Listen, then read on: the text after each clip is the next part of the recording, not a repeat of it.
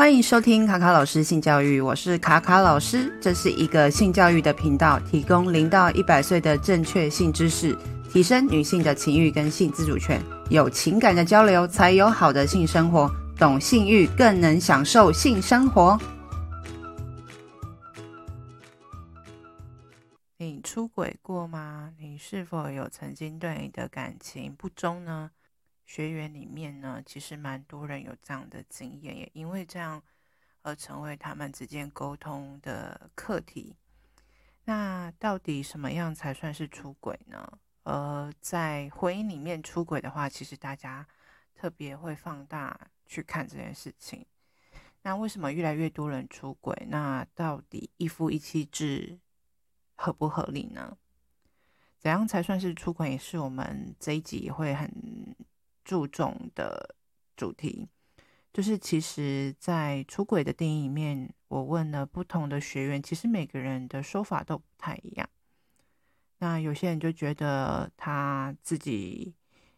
会去看一些色情的影片，自慰这件事情，也会觉得哦，这样也算出轨，或者是跟别人聊天讯息有点暧昧，也也算是出轨，甚至是哦，大家觉得普遍上的定义就是说，只要你跟这个人发生了关系。也算是，但是也有些人是允许他，如果无法满足他另一半性的需求，他可以跟别人有肉体上的出轨，但是精神上是不行，就是不能喜欢上对方。那现在也越来越多人，哦、呃，也会去分享说开放式关系的，呃，这种经营的方式。那这些不同的对于出轨的定义，也让我们去思考说，嗯、大家不是因为彼此相爱才会想要结婚吗？那为什么有些人会在婚内出轨或是外遇呢？出轨的人其实呃会常常合理化自己，哦，我这个这个婚姻里面其实不快乐，所以我向外去寻求我想要的愉悦，或者是我想要的感情的寄托，不行吗？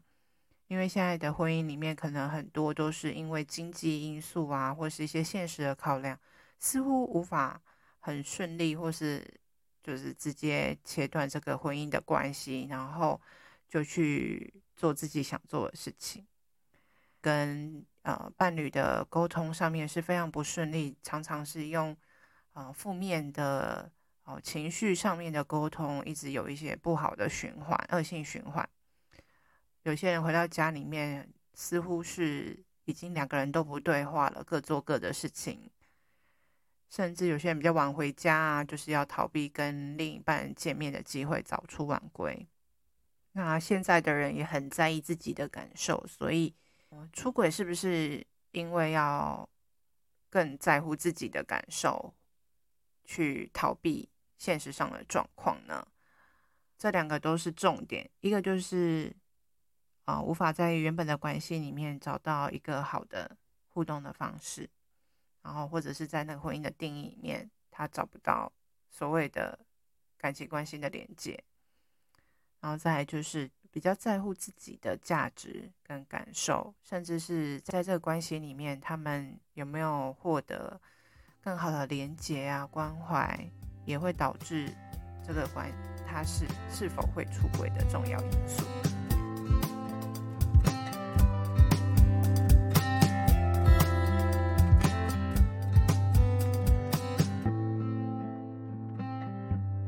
到底什么样的定义会符合外遇、出轨或者是不忠贞、不忠诚呢？其实每个人定义真的是不一样。我前面有提到，就是暧昧聊天啊，或是就是传一些讯息，或是有些人会去传一些裸照给别人啊，甚至有些人去上色情网站，好，就是会抖那一些完美直主播、直播主，或者是买春，好，或是在伴跟伴侣做爱的时候想象其他人。好，有些人会觉得这样就是也算出轨，或者是有些人去半套店那种只有口交或是打手枪，人家也会觉得这样算出轨。有些人觉得不是，然后有些人觉得一夜情事，有些人觉得啊只是暂时的，就是寻欢作乐而已。然后或者是说要让外面的人怀孕生小孩，然后已经要回来就是谈离婚，就是要报户口，这样才算。那同样的状态问不同的人，其实真的定义会很不一样。那这边要介绍一位就是婚姻的职场的专家，叫 Esther Perel。他对于外遇的定义，呃，就是主要有三个构成的元素，只要符合其中一个或以上的话都算。一个是秘密进行的关系，就是没有公开的，没有，只有你跟他两个人知道。然后第二个呢，就是情感上的连接，就是你是爱这个人的，然后会很关心他，也很在意他跟你之间的一些互动。那第三个呢，就是性欲、情欲的化学作用，就是你已经会想到这个人的时候，就会很开心啊，很兴奋啊。这件事情就是也算是哦，在这个外遇里面会发生的这个状态的话，就算了。好，所以只要这三个其中一个有符合或是以上的话，都算是。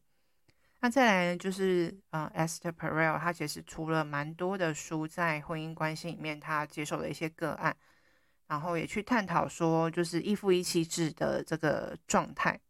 那其实我们想到那个一夫一妻制，我们就可以先思考一下，你自己成长的家庭里面是不是也是这样子的状态？我们的阿公阿嬷那一代。也有可能，就是我们是不是有特定的性别角色跟劳动分工？例如说，呃，就是呃，老公就是父亲、丈夫，就是要去赚钱，然后把钱拿回家养小孩、养家庭，然后还有在青岛的工作。然后妻子呢，就是要做家务、打理家里面的事，大大小小的事情啊，养育小孩呀、等等之类的。那在这个关系里面，如果你按照自己原本的分工好好做事的话，是不是就是一对好的夫妻？是不是就是一个啊圆满的家庭呢？其实，在这些这些角色跟劳务分工里面，存在着很多的性别不平等。在现代的社会里面，我们常常去讨论这些事情了嘛。那在这个文化脉络里面，其实女性结婚之后，她等于是放弃了她自己个人的一些。权利，例如说出外工作，好，那甚至是财产的部分，他们就是也变相算是成为了哦别人的财产，好，例如说我想进入这个婚姻里面，哦嫁娶，或有什么大大聘小聘，哦感谢原本的呃原生家庭的照顾，所以这个钱就是养育女儿的钱，就是它的成本，好，那再来就是我们。嫁到这个人家里面的祖先，就是要拜你丈夫这边。那如果哦，就是你死了之后，也是在这个家族里面的这个供奉里面，这个脉络里面，所以等于是这个家族里面的人，你就已经离开原生家庭。所以如果哦你没有嫁出去，或是你离婚了，那就是你后代的子孙就没办法，就是供奉你，没好拜你这样子。那在婚姻里面的这个忠贞跟单一伴侣啊，其实以前的那种哦的文化脉络，就是说你要对这个家庭的老公就是很忠诚。以前都还有什么贞节牌坊，如果你老公不幸英年早逝，那你的要为他守贞一辈子。那以前的人可能也不会想到说，哎，有爱情啊这件事情，哦，就是可能传统的像相亲结婚。好，等等之类的。可是现在的社会，很多人都是自由恋爱，好，大家都会很注重这个爱情感情的经营。所以以前父权制度建立的那个方式跟文化脉络，如果到现在的社会里面，现在很多女性都有在工作，很多事情她会觉得说，你是我们家老公，也是家里的一份子，也要去做这个分工，所以自然而然就会产生一些冲突，因为上一辈或是之前的那个文化脉络的价值观。还是存在我们的生活里面，所以有时候有一些争执或就是争吵的时候，呃，男性或女性都有可能就是在这个关系里面会越来越糟。那以前的人呢，女生的话有婚外情或是外遇的话，就是出轨这件事情是很恐怖的，他可能会被。被杀害，就是以前有什么浸猪笼啊，然后可能他的家族会蒙羞啊等等之类的。可是呢，就很不公平的是，在这个文化脉络里面，男生是可以啊，例如说有妻妾啊，或是有小三啊，然后也可以发展婚外情啊，甚至是有钱的人，在台湾的话，有些有钱人的家族，有钱的老公其实是会有不止一任妻子的。然后他做的这件事情，他其实不需要去负担严重的后果，只要他有拿钱回家，就是经济的部分他有做好的话，他的外遇的行为就会被合理化。其实是还蛮双重标准的。而女生如果很依赖这个经济的话，就没办法脱离这个状态。然后要回到现在的社会，就是说，其实大家都很注重个人自己的价值，啊，自己的权利，啊，自主权等等的。所以，如果我在婚姻里面，好，大家都很讲究自己个人的呃价值这件事情的时候，会跟原本一夫一妻制的价值会有所冲突的这件事情，还有一个很重要的因子，就是大家呃也很在意的，就是亲密感这件事情。除了这些自我价值之外，其实他们最重要的还是在心灵上。我跟我的伴侣是不是还能够保有这个亲密的关系？这个亲密关系就是说，哦，你会，你有没有很很在意我现在的感受啊？你有，你是不是很关关心我啊？然后你是不是呃能够同理我想要跟你沟通的事情？我现在很辛苦很累，我工作压力很大，那你可不可以帮我分忧解劳？然后我跟婆婆或是跟哪个？呃，就是家人有一些沟通上的争执，你是不是能够理解我的难处，能够去沟通呢？或者是在性生活方面的沟通，大家呃，就是你想要，我不想要，因为我很累，那你能够理解我的我的辛苦嘛？我的累，其实我真的就是没办法做这件事情。彼此之间是否能够多一点理解这件事情？如果没有的话，就会很容易就是会有出轨。因为其实现在的家庭里面不是只有柴米油盐酱醋茶的讨论而已，而是说我们对于婚姻的期望，对于家庭的期望，其实是跟以前不一样了。我希望我们的伴侣能够一直爱我们，然后很喜欢我们，很渴望我们，还要当我们的好朋友、好情人、好队友。那这个婚姻里面要做的事情，其实跟以前已经不一样了。男生跟女生之间的各自的期望是越来越多的。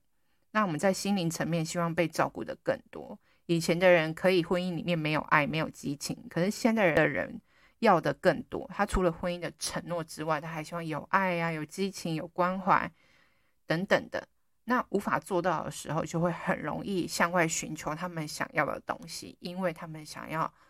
证明自己的价值、自己的肯定，他也想要被关爱这件事情，他也想要有激情这件事情。所以呢，那如果不符合期待的时候，就会向外寻求嘛。其实又回归到我们对于婚姻，或是对于婚姻浪漫的想象，或是幸福的样貌的想象，其实是有太过高的期待，所以导致没办法符合原本自己想象中的这个婚姻生活的时候，就有可能，好，或是说就一定会出轨。然后靠着这个婚外情的，才能够维持住现在自己的生活，或是觉得说我这样才能够回到自己的婚姻里面，就是婚姻那个缺的那一个部分。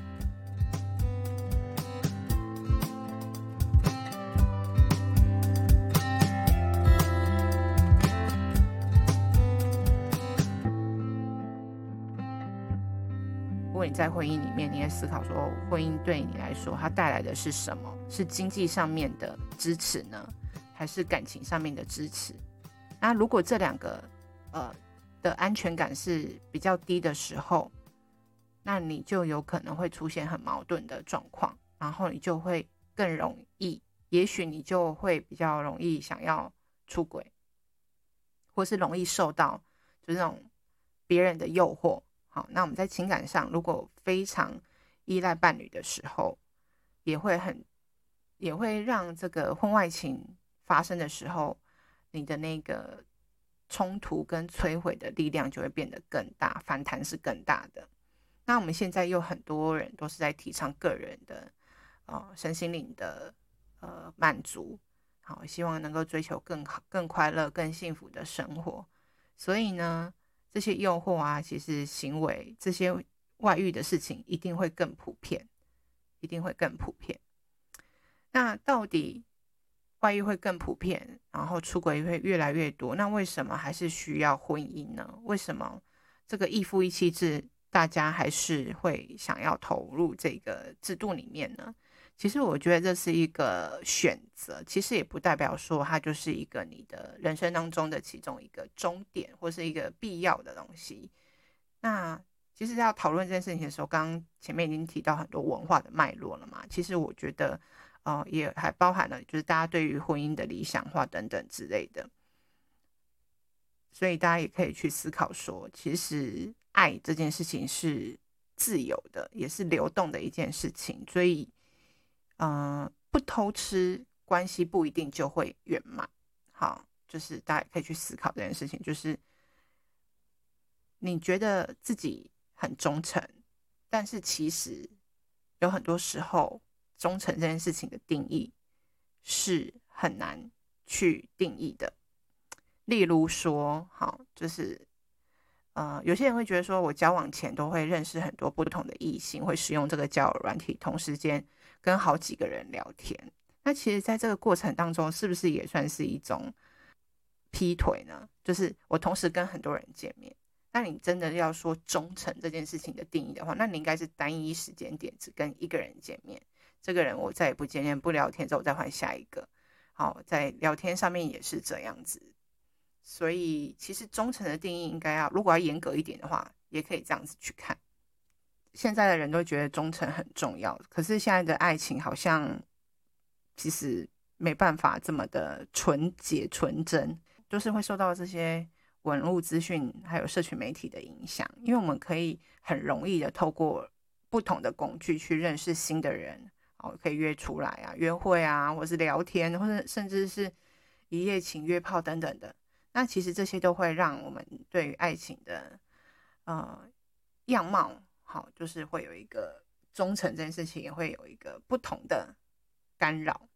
那其实我觉得也不特特不用特别去，我觉得也不用特别去。强调忠诚这件事情，而是说我们在这社会里面，我们大家哦都有享有这个性的自由、性的自主权。可是为什么大家还是不会自然而然的去讨论这件事情？对于这些想要去享受性的来讲，其实还是绑手绑脚的。我们的社会上其实还不太愿意去讨论正。正常、健康的、自在的去讨论性这件事情，所以导致很多人就是会偷偷的进行嘛。也有一些人就是很高调了，不一定就是偷偷的，也会去。现在也有很多就是多人的性爱趴啊，或是 BDSM 啊，或是换妻俱乐部等等的。但是这些比较新三色的话题，其实在近几年的 Podcast 上面，或者是说很多的社群上面，也是很多人在讨论这件事情。然后这些资讯在网络上我们都看得到。那我们一直在强调这些性行为，或是大家会觉得说，哦，好像享受性的愉悦这件事情，好像是理所当然的，是一种流行哦，或是说现在大家都很注重这个性爱的技巧等等的。那对于那些好像没有那么有性欲的人，或是不是把性放在第一位的人，会觉得说，哎，自己是不是有问题？好，是不是有状况？因为其实我们渐渐把这些哦，这些腥膻色的资，也不能说我们这些很关注于性的技巧、愉悦这件事情的资讯，如果哦被大量的呃，就是嗯、被大量的铺天盖地的呃宣传的时候，其实我们自己好像自然而然就会哦觉得说这件事情是在这个过程当中哦最重要的目的。那其实我们在这个社会上对于性爱的认知哦，过度的讨论这些性的呃主题，其实呃也让我们这些社会性，就是让我们在这个社会上很难用比较严谨跟认真的态度去面对这件事情。所以呢，我们在讨论到出轨的时候，大家一定会想到就是哦，他跟谁哦做爱这件事情，好像就没有认真的去讨论说。关系里面所发生的其他的问题，那现在的人啊，其实，在关系里面或是在婚姻里面，呃，现实的状况里面，好，其实性生活好像还是一个蛮主要的，呃，的冲突吧。大家没办法，就是好好的去。理解说性自主啊、性自由这件事情是什么？然后因此就没办法好好健康的讨论。很多人无法跟另一半好好去讨论他们性生活所发生的事情，可是他们就会呃偷偷偷偷摸摸在外面做其他事情，去办套店啊，或者是约炮啊，或者去找小三啊。其实这都跟他们没办法好好自在的跟另一半去讨论性生活这件事情也是有关系的。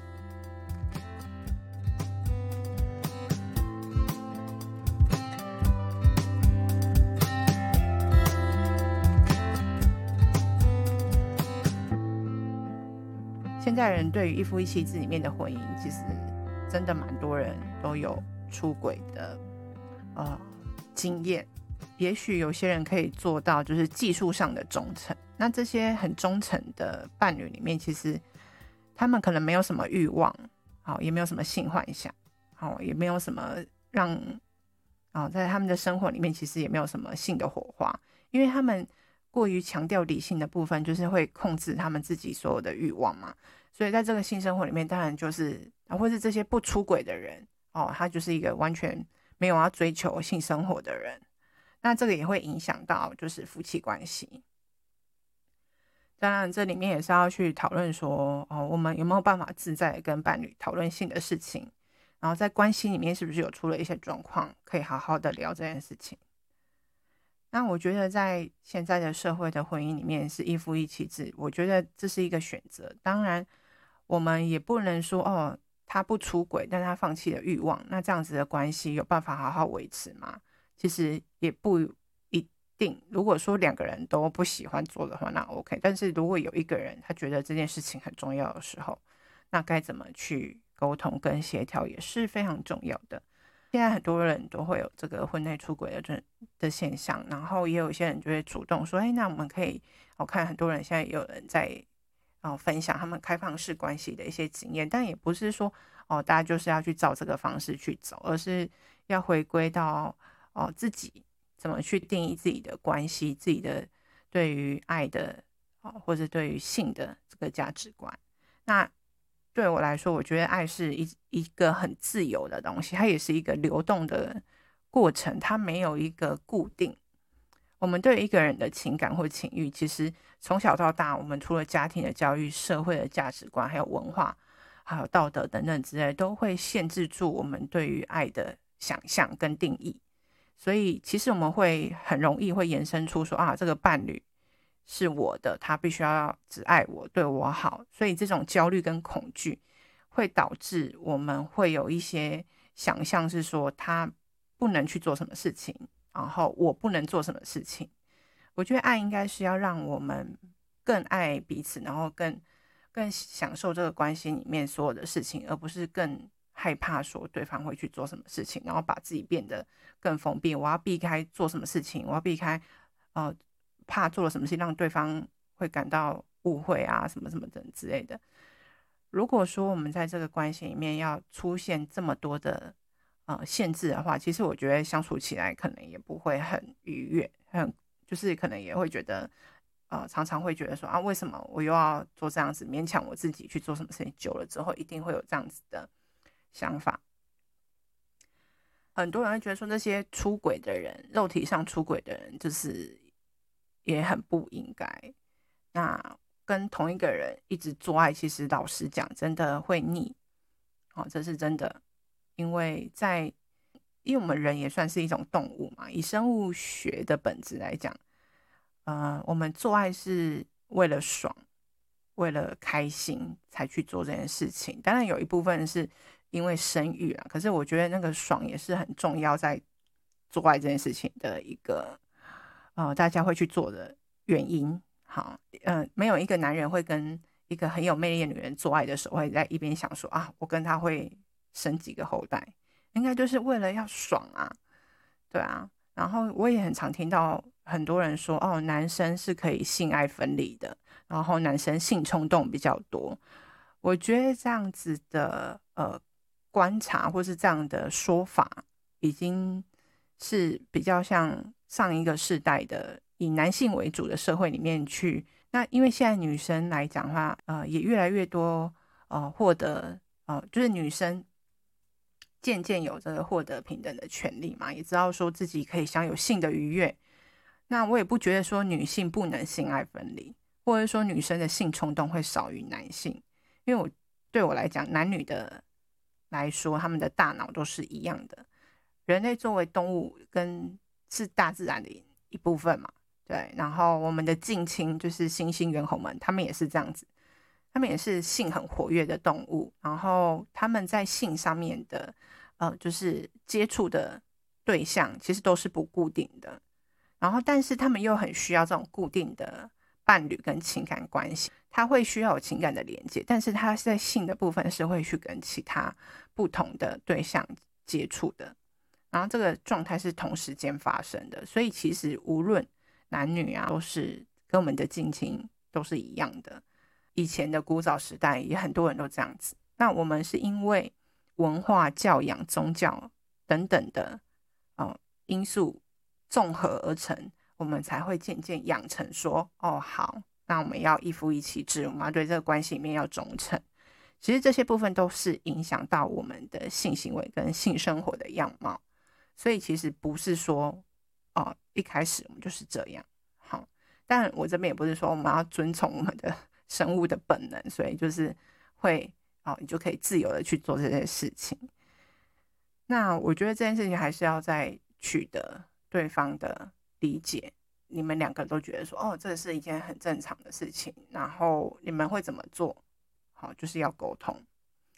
那我也觉得现在的人，很多人都不再以婚姻为交往的目标跟结论或结果。好，就是我可以跟你交往。好，可以生小孩，然后也要看说你要不要生小孩。结婚就是再看看，不一定要透过就是这个法律的制度来约束彼此嘛。因为在二零二一年的时候，哦，五月份我们台湾已经将通奸罪除罪化了，所以要去随着时代的演进，我们都知道说现在的人对于伴侣关系其实不太需要透过法律再来约束了。我们婚姻。的这个结合，是因为我们两个人觉得，哦，我要选择这样的方式继续经营下去。那只是一个法律上，可能我跟你在一起之后，哦，可能是所得税会比较省，或者说我跟你的一些财产可以更做更好的分配，或者说未来我在啊、在医疗上的照护，有你可以啊、有一个人可以帮我做决定等等的。所以我觉得，在这个部分要重新不同的思考，在这个爱情的呃想象里面，或者这个浪漫的想象里面，婚姻不再是要去证明这个伟大爱情的一个方式了。那今天就讨论到这里喽，之后也会延续这个出轨的话题，然后跟大家多分享一些看法。